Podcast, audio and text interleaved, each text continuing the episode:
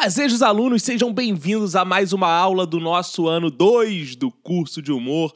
Eu sou Vinícius Antunes, o Cacofonias, sou host desse podcast aqui, o curso de humor, sou host também do podcast Minuto de Silêncio e criador do projeto de humor experimental Teste de Graça. Você pode tomar conhecimento de todos esses projetos lá no site do Minuto de Silêncio, que é o minutodesilêncio.com, e pode buscar cada um desses também no seu agregador de podcast. Sou também um dos autores do Zorra, sou coordenador do curso de humor da Academia Internacional de Cinema, professor da Estação das Letras, do Ateliê Artístico, da ISPM.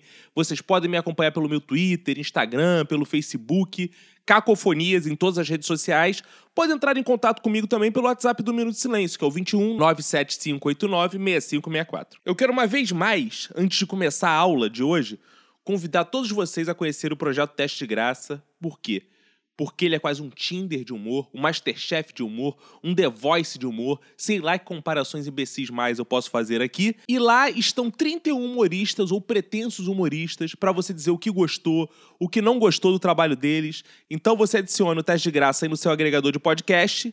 Depois vai lá no grupo do Facebook, a gente tem um grupo chamado Teste de Graça Público, que é lá que a mágica acontece. Você vai lá, informa para o humorista o que você gostou, o que você não gostou do trabalho dele. Assim você está exercitando também as ferramentas de humor, as mecânicas de humor, os tipos de humor que você conheceu aqui. Você pode ir lá e falar, pô, não gostei dessa piada por causa de mecânica tal, esse tema eu não gosto muito. Deixar claro para o humorista influenciar diretamente no trabalho dele. Isso que é interessante, esse que é o grande pulo do gato, a grande novidade do teste de graça. Então parece uma bobeira, mas é muito importante mesmo para gente você está ajudando na concepção de novos tipos e novos projetos de humor. Então vai lá, faça isso e aqui a gente vai começar a nossa aula do curso de humor. Hoje eu vou falar de um dos meus autores favoritos, o autor que, por ser brasileiro, não é tão valorizado mundialmente, né? Eu acho que se ele escrevesse inglês, espanhol, alemão, francês, seria considerado um dos maiores autores do mundo. Provavelmente estamos falando do maior escritor brasileiro, que é o Machado de Assis. E vamos falar da obra dele que é repleta de humor, uma obra cheia de técnicas literárias excepcionais, chamada Memórias Póstumas de Brás Cubas. Um grande problema dessas memórias póstumas é como os colégios ensinam ela, né? Se você estudou esse livro no seu colégio, provavelmente o professor perguntou coisa da biografia do Machado de Assis. Seu professor queria saber qual a história do livro, qual o período literário do livro, essas babaquices de colégio que não ensinam nada e só fazem você tomar ódio da leitura. Aqui a gente vai falar do ponto de vista técnico, valorizando o humor. Eu quero dar um destaque especial hoje aqui para como a metalinguagem pode servir para o humor. Principalmente essa metalinguagem machadiana, esse estranhamento e a gente dificilmente achará outro autor que faça isso tão bem feito quanto ele. Provavelmente, o seu antigo professor de literatura né, classificou a obra Memórias Póstumas de Brás Cubas como uma obra realista, porque ela tem um caráter irônico, pessimista e foi escrito ali em fins do século XIX.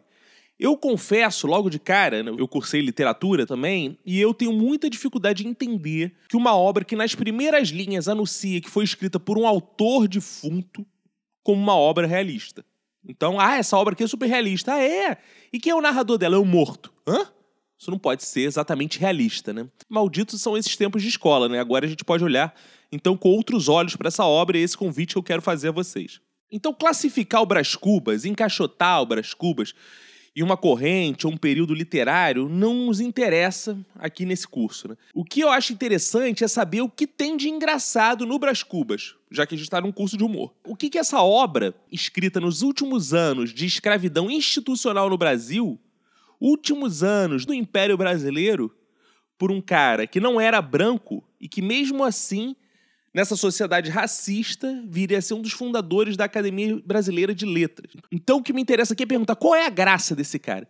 Como essa persona faz humor e o que faz o leitor desse período rir e que dura até hoje e ainda nos faz rir nos dias de hoje. Bom, a história é bem simples, né? Aqui no curso eu nunca foco muito na história, eu sempre dou uma pincelada só na história e vou para as mecânicas de humor. O que nos interessa de fato saber sobre ela, para fins de humor, é que se trata de um sujeito elitista que morreu toscamente de pneumonia e agora, depois de morto, resolve falar da sua vida. E aí já temos as primeiras piadas, porque a gente está falando de um período de forte presença de correntes literárias românticas, e o Machado abre o seu romance, né?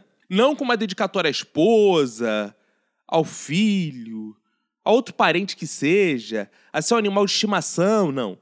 Ele já na dedicatória fala como Brás Cubas e dedica a obra ao verme que primeiro roeu as frias carnes do meu cadáver. Dedico como saudosa lembrança estas memórias póstumas. Então imagina a mocinha acostumada a ler romances como Zé de Alencar, abre o novo romance do Machado e ali está uma dedicatória aos vermes. O impacto, a graça disso está ali, né? Não sei se para essa leitora, no caso, né? Que talvez para ela seja um choque. Mas a graça que isso tem na sociedade, né? Fazer isso. Então, para essa época, a gente tem uma quebra de expectativa incrível. Hoje a gente ainda tem uma quebra de expectativa, né? A gente lê na dedicatória ao verme. O que é isso? É, é, algo chocante, então, mais ainda para a época, algo de um humor negro absurdo. Né? E é esse humor negro, essa convivência de realismo e uma espécie de um já possível surrealismo, digamos assim, essa união de comédia e tragédia que faz o Brás Cubas ser um clássico. É uma obra muito híbrida em pleno século XIX, tanto que no texto ao leitor, antes de abrir o capítulo 1, Brás Cubas diz que escreveu o livro com a pena da galhofa. Pena, no caso aí, é a caneta, tá? Não pena de tristeza da galhofa, com dó da galhofa. Não, com a pena de escrever da galhofa, ou seja, escreveu com humor e com a tinta da melancolia.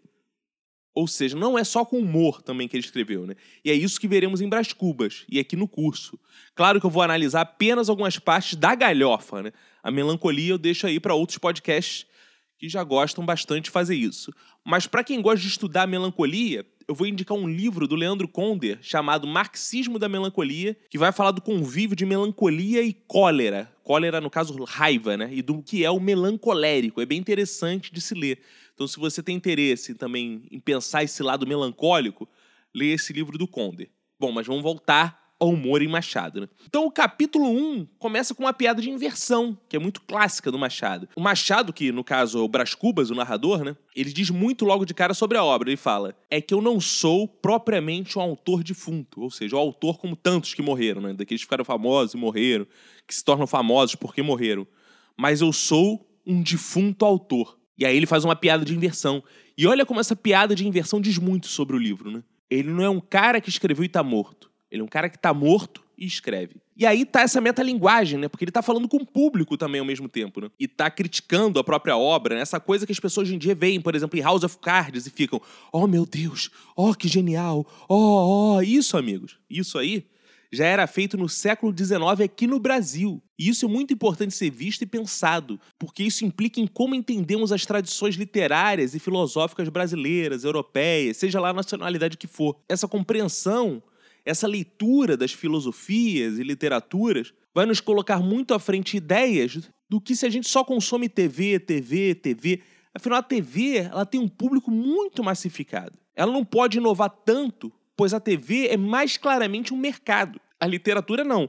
Claro, tirando os best-sellers que estão aí, são livros produto, mas a literatura, fora isso, ela pensa antes de tudo em inovar, em entreter de forma diferente. Por isso que ela faz no século XIX o que a TV, mesmo assim, a TV fechada, te surpreende agora no século XXI. Então, se você é autor, você está lendo literatura, não só vendo TV, você provavelmente vai antecipar vários movimentos que depois vão acontecer na televisão. E tem um personagem nesse livro, que ele é um personagem particularmente muito engraçado, que é o Quincas Borba.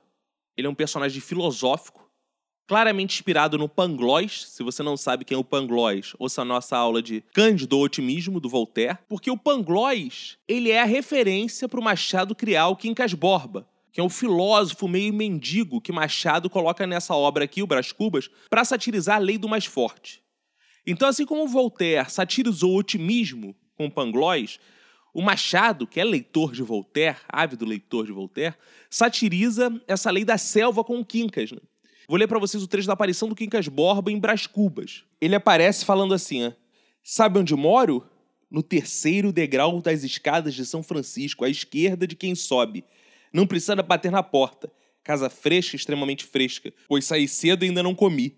Ou seja, já começa com uma piada, né? Que ele dá o um endereço da casa dele como se fosse uma casa de fato, e é na rua que ele mora, ele mora na escada, né? E o Brás Cubas narra aqui: tirei a carteira escolhi uma nota de 5 mil réis a menos limpa e dei-lhe. Ele recebeu-ma, os olhos cintilantes de cobiça, levantou a nota ao ar e agitou entusiasmado. Com este símbolo vencerás, que são palavras do imperador romano Constantino. E aí o Brás Cubas diz: depois ele beijou a nota com muitos ademanes de ternura, e tão ruidosa a expansão que me produziu um sentimento misto de nojo e lástima. Ele, que era arguto, entendeu-me, ficou sério, grotescamente sério, e pediu-me desculpa da alegria, dizendo que era alegria de pobre que não via, desde muitos anos, uma nota de cinco mil réis. Pois está em suas mãos, vão ver outras muitas, disse eu.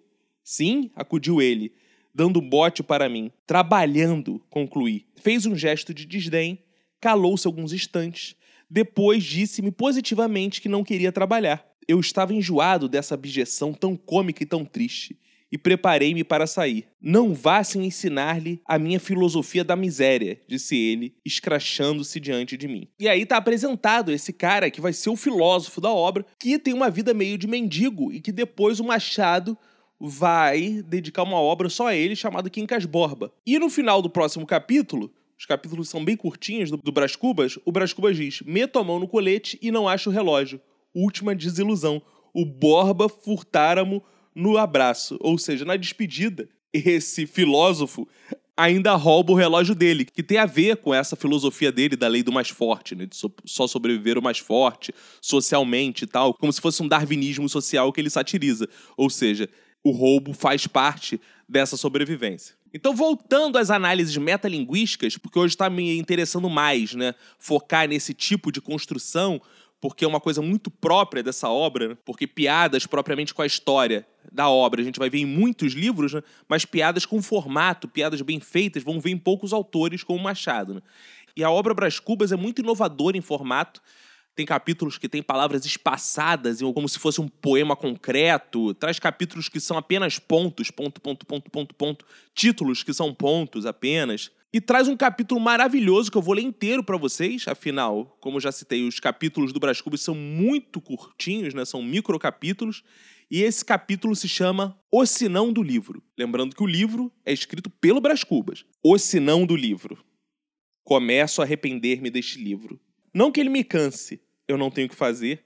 E realmente expedir alguns magros capítulos para esse mundo sempre é tarefa que distrai um pouco da eternidade. Mas o livro é enfadonho, cheira a sepulcro, traz certa contração cadavérica, vício grave e, aliás, ínfimo, porque o maior defeito deste livro és tu, leitor. Tu tens pressa de envelhecer e o livro anda devagar. Tu amas a narração direta e nutrida, o estilo regular e fluente, este livro e o meu estilo são como os ébrios. Guinam à direita e à esquerda, andam e param, resmungam, urram, gargalham, ameaçam o céu, escorregam e caem. Folhas misérrimas do meu cipreste. Eis de cair como qualquer outras belas e vistosas. E se eu tivesse olhos, dar-vos-ia uma lágrima de saudade. Esta é a grande vantagem da morte, que, se não deixa a boca rir, também não deixa os olhos para chorar. Eis de cair. Então, o capítulo que ele explica para o leitor o ritmo do livro, inclusive, né? como ele está tratando aqui de uma obra revolucionária em formato.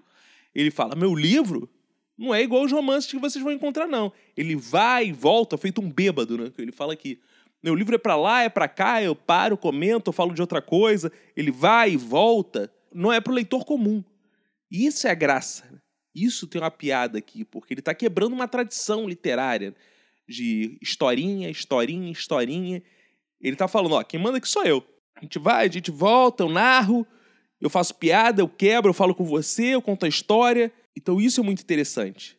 Isso é o que o Brett depois vai chamar de um estranhamento. Essa ruptura, uma coisa estranha no livro, que você para e, caraca, o que esse cara tá falando? Isso por si só quebra uma expectativa, isso por si só produz um riso. Você fica assim, meu Deus, o que, que é isso? O Roland Barthes tem uma frase que é atribuída a ele, que ele diz né, que um bom livro é aquele que você mais tira os olhos do papel do que você fica com os olhos no papel. É aquele que você tem que levantar a cabeça o tempo inteiro para pensar.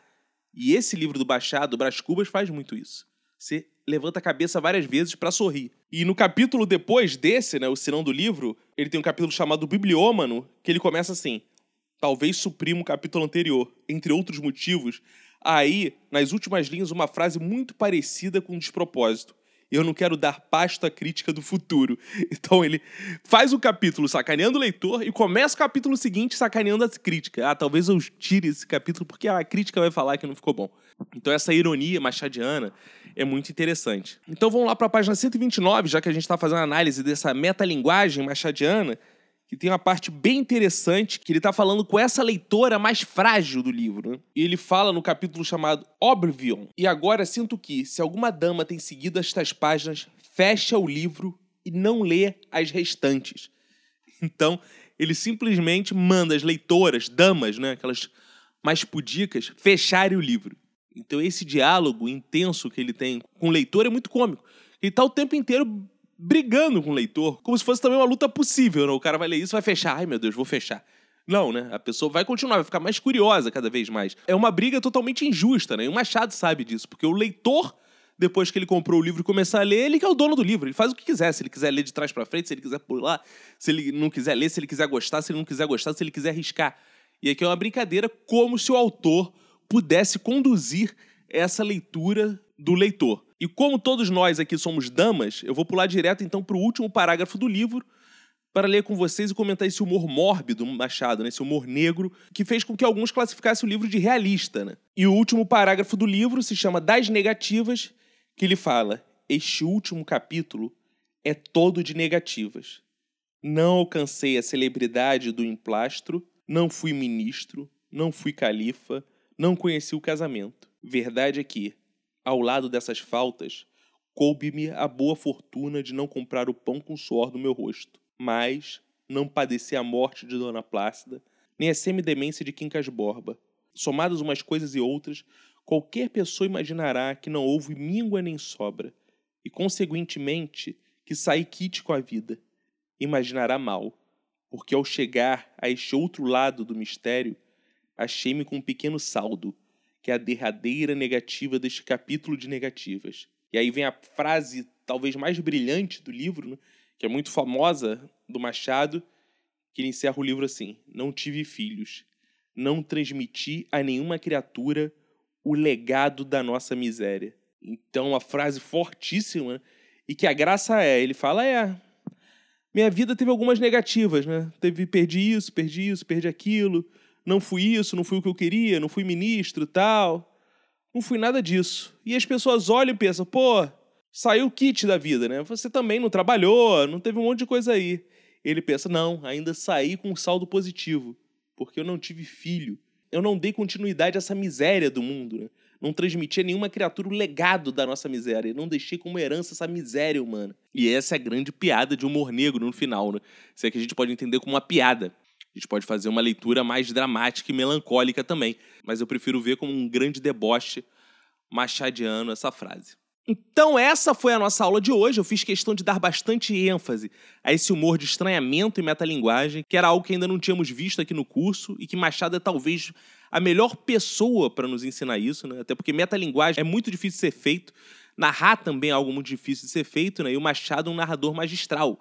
Então vejam séries, por exemplo, como Todo Mundo Odeia o Chris, em que muitas vezes o narrador dá uma derrapada e antecipa a piada, ou simplesmente fala o que a gente acabou de ver. Não estou dizendo que Todo Mundo Odeia o Chris é ruim, não, é bom. Só que veja o narrador do Machado. Sempre esperto, sempre surpreendente, você está sempre confuso com ele, no bom sentido, né? Ele nunca está te dando tudo, ele nunca está partindo do princípio que você é burro. A não ser que seja ironicamente, né? ele debochando de você. Mas, na verdade, ele sabe que o leitor é inteligente. Então ele está sempre tentando confundir, jogando várias informações para você e você tem que pensar diante do livro. Isso é muito interessante. E quebras muito bem feitas, né? uma metalinguagem magistral. Porque quando se faz metalinguagem humor, ou você é o Didi, mostrando que o cenário é de isopor, né? Você sai quebrando tudo e é isopor, ou você faz uma intervenção escrota, como fazia o diretor do Divertix, né? Então, assim, a gente não tem no humor ou melhor, a gente não tem, né? A gente dificilmente encontra intervenções de narrador em metalinguagem tão bem feitas quanto Machado de Assis. Então leiam Machado de Assis e aprendam com ele a narrar como usar essa pena da galhofa, porque é isso que o livro tem, né? É um livro cínico, é um livro debochado, assim como foi Voltaire. Então, Voltaire é uma das grandes influências dessa obra. Então, acho que hoje a ideia era fazer-lhes esse convite a esse mundo do Brás Cubas. Dito isto, chegamos ao final de mais uma aula. Lembrem que é um curso online comigo, né? Um já começou e tem outro que eu estou querendo formar turma, então a partir de uns cinco alunos, acho que a gente já pode formar uma turma. Algumas pessoas já me procuraram, entre em contato aí comigo, Cacofonias em todas as redes, pode entrar em contato comigo também pelo SoundCloud. Fiquem à vontade. Esse é o curso de humor, eu sou o Cacofonias. Qualquer dica, sugestão, reclamação, é só falar. Espero que tenham gostado da aula de hoje. Até a próxima aula.